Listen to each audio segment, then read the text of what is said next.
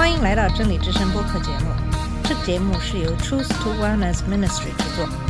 在这个节目里，我们要从一个不一样的角度向你介绍圣经和基督，带你走进一个属灵的世界。我们的节目在每个星期二和星期五更新，欢迎你的收听和关注。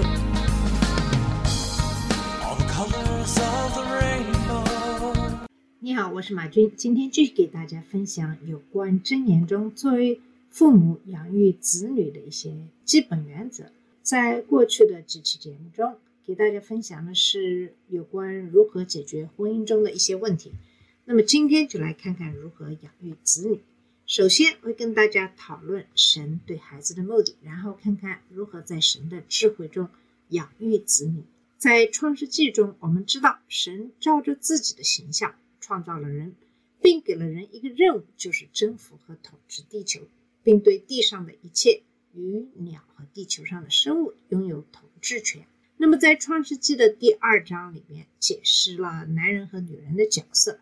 男人孤独是不好的，所以神用亚当的肋骨塑造了一个女人，并把她交给他作为亚当的助手。他将与亚当相对应，并帮助他执行神在地球上的任务。在一个家庭当中，男人是头，有责任领导他的家庭，他要牺牲性的爱他的妻子，就像基督爱教会一样，并像爱自己的身体一样珍惜他。妻子要服从丈夫的领导，并对他表示尊重。在婚姻中会出现各种各样的问题，那么箴言中都给出了一些解答的方案。这些真理也同样适用于父母养育子女。首先，神将家庭中养育子女的责任交给了父母，并且教育他们。当然，随着社会分工越来越细，学习技能的任务可以让学校来承担，毕竟这是比较有效率的一种做法。但是，教育子女如何成为一个正直的人，是父母的责任。孩子的性格的培养、灵性的成长，都离不开父母的培养和影响。那么，父母是孩子接触时间最多的人。同时，也是孩子在没有成人之前，在生活上非常依赖的人。那么，父母对孩子成长成什么样的人负有直接的责任。《生命记》的六章四到九节规定了父母的这种责任。以色列啊，你要听耶和华，我们神是独一的主，你要尽心、尽性、尽力爱耶和华你的神。我今日所吩咐你的话，都要记在心上，也要殷勤教训你的儿女。无论你坐在家里，行在路上，躺下起来，都要谈论；也要系在手上为记号，戴在额上为经文，要写在你的房屋的门框上，并在你的城门上。那么，金钱的父母会勤奋地履行这些责任。这段经文中的命令是指导父亲与儿子的关系，当然，其中的原则也应该适用于母亲和女儿。箴言一到八章说：“我儿，你要听从你父亲的教训，不要离弃你母亲的教训。”那么，父母双方都有责任参与养育孩子。那么，在家庭关系中，在处理与配偶和孩子的关系中，会存在一些比较让人担忧的倾向。第一个就是孩子成为家中的一切事情的优先事项。当孩子成为优先事项的时候，发会发生什么呢？那么，一些愚昧的行为就会出现，会破坏婚姻和家庭。那么，为避免这些事情发生，首先第一条就是。必须要保持在家庭里边的优先权。那么，一个成功的家庭始于一个努力实现神的目的的婚姻。丈夫和妻子了解神为他们安排的角色，并努力履行这些责任。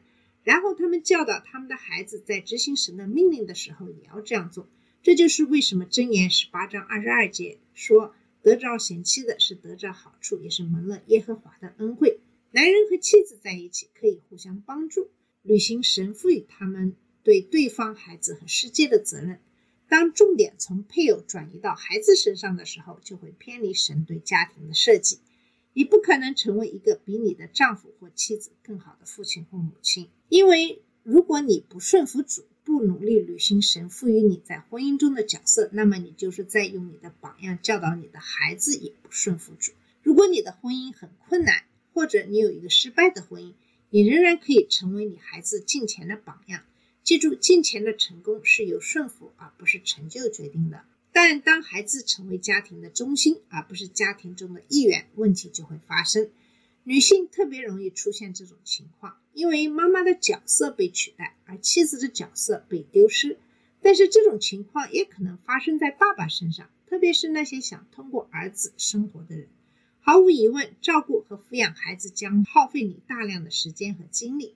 但是如果孩子成为优先于你的配偶，你就进入了一个愚蠢的境界，家庭将会因此受到影响。如果这种情况慢慢发生，而且男人是被动的，他甚至可能不反对你对他的忽视，他只会找别的事情做，或者他可能加入你的愚蠢行为当中。在一段时间内似乎很好，因为你们一起努力满足你们的孩子。但是有一天，孩子们长大了，搬离了家，留下两个人。他们是夫妻，但彼此都是陌生人。这是孩子独立后离婚率激增的一个重要原因。确保家庭和谐的责任主要是落在丈夫的身上。作为丈夫，要确保你的妻子不时地从妈妈的角色当中走出来，让她成为你的妻子，定期让她离开孩子，这样她就可以重新专注于做一个妻子。年幼的孩子很耗费时间，因为他们需要大量的关注。但是，如果你愿意利用机会找到时间来处理你的婚姻和享受你们的关系，并不难。明智的利用他们的午睡的时间、游戏时间等等。当孩子们在上课或在外面玩耍的时候，与你的妻子一起喝喝茶、聊聊天，早点让孩子上床睡觉，以便你们能够彼此相处。偶尔找一个保姆，这样你们就可以不受干扰的多花更多的时间在一起。你需要经营你的婚姻。当孩子们有了足够的责任心，可以单独留在家里的时候，利用你的新的自由和你的妻子在一起。不要忽视你的婚姻，也不要让你的妻子忽视他。那么，作为妻子，在这方面也要积极主动。首先，这个问题对年轻的父母来说是一个更大的问题，但是要克服只有你能够照顾你的孩子的想法。这种想法是不正确的。你应该不时的让别人来照顾他们，然后去和你的丈夫共度时光。那么，第二，你的丈夫不是家里的另一个孩子，所以不要把他当成一个孩子。即使你认为他有时候会这样做，向他展示神命令你给予他作为丈夫的适当的尊重。那么第三，你的丈夫最终要对养育孩子负责，确保你和他讨论孩子的问题，听他说什么，并听从他的领导。唯一的例外是，如果他要你做一些不金钱的事情，那你就应该有所表示。那么你的顺服总是首先是对神的，然后才是对你的丈夫。第四点就是，如果你的丈夫是被动的，你可能要鼓励他发挥丈夫的作用。如果他不打算安排一些时间与你单独相处，那么在他的同意下，你要为你们两个人制定一些计划，让你们有一些时间在一起工作，享受你们的婚姻。在诗篇一百二十三章第三节指出，儿女是耶和华所赐的产业，所怀的胎是他所给的赏赐。那么，确保家庭中的优先次序。可以使你的家庭得到祝福。错误的优先次序，也就是把孩子放在你和你的配偶之上，会给你的家庭带来一些麻烦。那么，除了处理正确的优先权这个方面，第二一个是我们对智慧的理解。那么，每一个好的父母，包括基督徒和非基督徒，都希望他们的孩子长大后成为有智慧、有责任感的成年人。但是，基督徒和非基督徒之间对于智慧的理解可能有很大的区别。当非基督徒遵循金钱的智慧，如箴言中的智慧，他们将得到祝福；当基督徒和圣经原则成为社会的主要影响因素的时候，我们的国家就会得到这样的祝福。但是如果基督徒遵循世俗的智慧，他们就会发现有一堆的麻烦。在雅各书的第三章十五到十七节。对比了金钱的智慧和世俗的智慧之间的区别，以及为什么一个带来祝福，另一个会带来麻烦。这样的智慧不是从上头来的，乃是属地的、属情欲的、属魔鬼的。在何处有嫉妒纷争，就在何处有扰乱和各样的坏事。唯独从上头来的智慧，先是清洁，后是和平、温良、柔顺，满有怜悯，多结善果，没有偏见，没有假冒。按理说，从上面来的智慧和从下面来的智慧的后果之间的对比，会使人们很容易认识到哪个是明智的，哪个是愚蠢的。问题是，最蒙蔽了不幸的人的心智，使他们无法看到和认知真理，尽管真理正盯着他们的脸。世俗的人认为他们是聪明的、优越的，尽管简单的逻辑表明他们的智慧是愚蠢的、有害的。保罗在哥林多前书一章十九到二十五节中对此进行了评论，说：“我要灭绝智慧人的智慧，废弃聪明人的聪明。智慧人在哪里？文士在哪里？这世上的辨识在哪里呢？神岂不是叫这世上的智慧变成愚拙吗？世人凭自己的智慧，既不认识神。”神就乐意用人所当做愚愚拙的道理拯救那些信的人，这就是神的智慧了。犹太人是要神迹，希腊人是求智慧，我们却是传钉十字架的基督，在犹太人为绊脚石，在外邦人为愚拙，但在那门招的，无论是犹太人、希腊人，基督总为神的能力、神的智慧，因为神的愚拙总比人智慧。神的软弱总比人强壮，因此一个人是否有智慧，并不一定在于他的学术上的造诣有多深，而在于他们内心对神的敬虔的程度。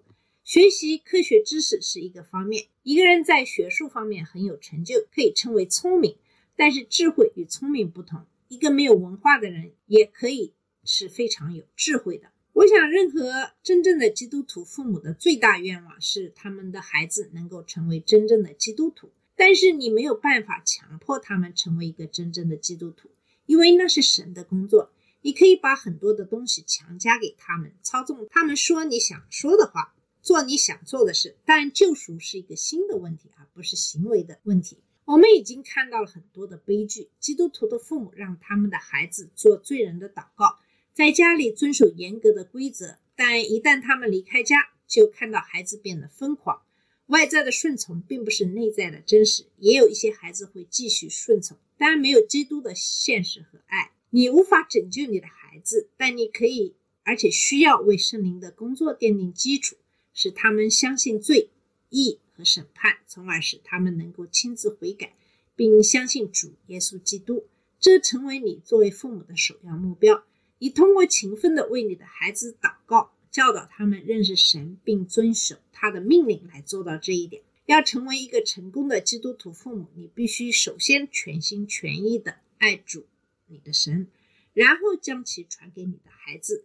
如果你自己不爱神，你就无法教导他们爱神。这意味着你自己与主同行是培养孩子的一个关键因素。那些因为要和孩子们一起做事而牺牲自己和主在一起的时间的父母是短视的。当然，有许多孩子有关的事情需要立即关注，并可能干扰你的个人读经和祷告计划。你必须在一定程度上灵活地处理这些情况，但这意味着找到另一个时间段与主在一起，而不是忽视他。下一步是在生活的各种情况下勤奋地教导你的孩子认识神和他的诫命。这意味着所有这些活动都会有一些预想，而不是在情况出现的时候才做出反应。当你们一起吃饭的时候，要考虑并制定一个你们想谈论事情的计划，挑选一些能够帮你加强你试图教给他们品格的游戏。你的娱乐选择需要对培养他们的性格有帮助，或者至少是中性的，而不是有损的东西。在你们从一个地方到另一个地方的过程中，不仅要利用。你们的时间来交谈，还要指出神所造的东西，或者提醒你们神所做的事情，并给予感谢。而且不要忘记，你的态度和行为方式也在教导他们。在你所有的活动中，在你所有清醒的时间里，你要寻找、创造和利用各种机会，在生活过程中出现的所有的事情当中，教导你的孩子关于神和他的愿望和要求。在基督徒养育子女中，容易犯的第一个错误，就是把教导子女认识和爱神，并遵守他的诫命以外的事情当成首要的目标。有许多的父母声称自己爱基督，但是他们并不把这个灌输给孩子当成一个非常重要的事情，而更多的注意力放在其他的事情上。孩子们就会被教导说，那些事情比学习主和他的旨意更有价值。箴言中有很多关于神的品格和如何为他而活的实际内容。从某种意义上来说，整本书都是关于这一点的。因为敬畏耶和华是智慧的开端。那么，是神定义了真正的智慧，它是智慧的来源。下面是我们从箴言中学到的一些关于神和他的品格的东西，你需要教导你的孩子。从箴言中学习关于神的教导。第一点，首先我们要知道的是，主是掌控一切。人类不喜欢神是主权者的想法，因为人想自主。然而，这是一个非常关键的问题，要教给你的孩子，这样给孩子就可能带来谦卑。这是解决许多愚昧的问题的关键。神的主权概念，并不是说神要对所发生的一切负责。否则，不义的人就有理由说神也是邪恶的，因此不可能是善。但神是好的，事实上每件好事都来自于他。另一方面，神不喜欢邪恶，没有邪恶住在他里面。他的眼睛太纯洁了，不认可邪恶。神的主权意味着他在控制之中，没有什么可以阻挠他的意志。他将按他的意愿行事。他的主权意味着他甚至可以利用。人打算和实施的邪恶来实现他自己的意愿。第二点要知道的是，主知道你的心。人对自主性的追求，包括他可以躲避正义的想法。虽然人可以在现实中这样做，而且你的孩子肯定会和你一起尝试，但是人是不能躲避神。这对邪恶的行为是一种制约。箴言十五章三节说：“耶和华的眼目在各处查看恶人和善人。”箴言十七章三节说：“炼锅是炼银的，炉子是炼金的，唯有耶和华试验人心。”箴言二十一章二节说：“个人的路在自己眼中是对的，唯有耶和华查看人心。”神的全知全能让恶人感到恐惧，但对艺人来说却是一种安慰。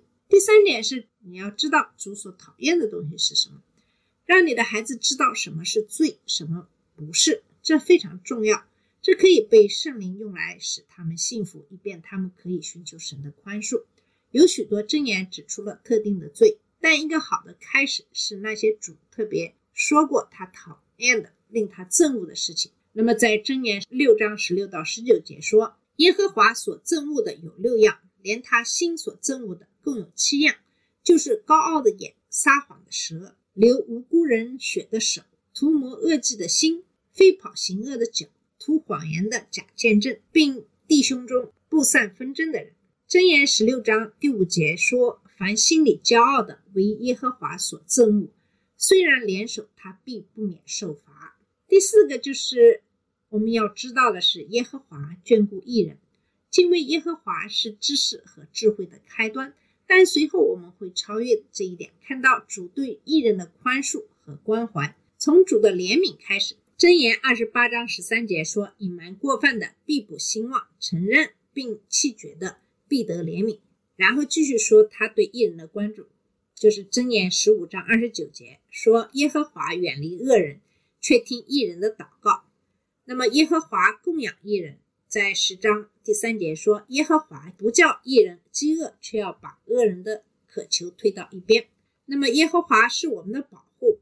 在箴言十章二十九到三十节说：“耶和华的道是正直人的营垒，是不义之人的败坏。一人永不动摇，恶人不得住在这地。”那么第五就是我们要知道主是可以信赖的，由于他的性质和属性，我们可以在现在和永恒中信任主。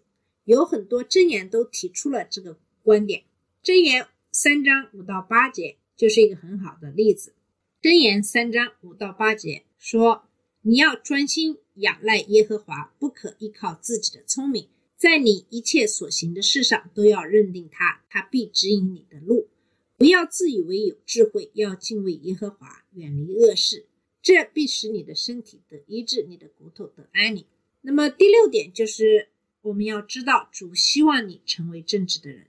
在箴言二十一章三节说：“行公义和。”正义是耶和华所喜悦的，而不是牺牲。对神来说，重要的是我们的品格和有品格产生的行为，而不是宗教仪式。这一原则使你的孩子不会落入空洞的宗教实践的陷阱。虽然这种危险在礼仪教会中可能更明显，但这种危险在任何教会都存在。第七，就是我们要知道，主的管教是一件好事。箴言三章十一到十二节说：“我儿不要拒绝主的管教，也不要厌恶他的责备，因为主爱谁就责备谁，就如父亲爱他所喜悦的儿子。”这是一个比较难让孩子们理解的一个概念，但是这是一个真理，不仅会影响他们对他的接受，也会影响你对他们进行管教的做法。那么，人的愚昧行为会扰乱和拆散婚姻和家庭。在神面前，父母要对养育子女负责。基督徒父母必须确保他们所追求的是金钱的智慧，而不是世俗的智慧。这首先要有正确的目标，即教导你的孩子认识主，爱他意味着什么，以及如何服从他的命令。箴言中很多的经文都可以帮你做到这一点。好了，我们今天的节目就到这里，在下期节目里会继续给你讲述如何养育子女这一个话题。谢谢你的收听，我们下次节目再见。这里是真理之声播客节目，真理之声是 Truth to Wellness Ministry 旗下的一个节目，由 Truth to Wellness Ministry 制作和播出。如果你有什么想跟我们分享，请给我们发电子邮件，我们的邮箱地址是 truth to wellness at gmail dot com。你也可以直接去我们的网站 www.truth to wellness.com 浏览更多的信息。下次节目再见。All the colors of the rain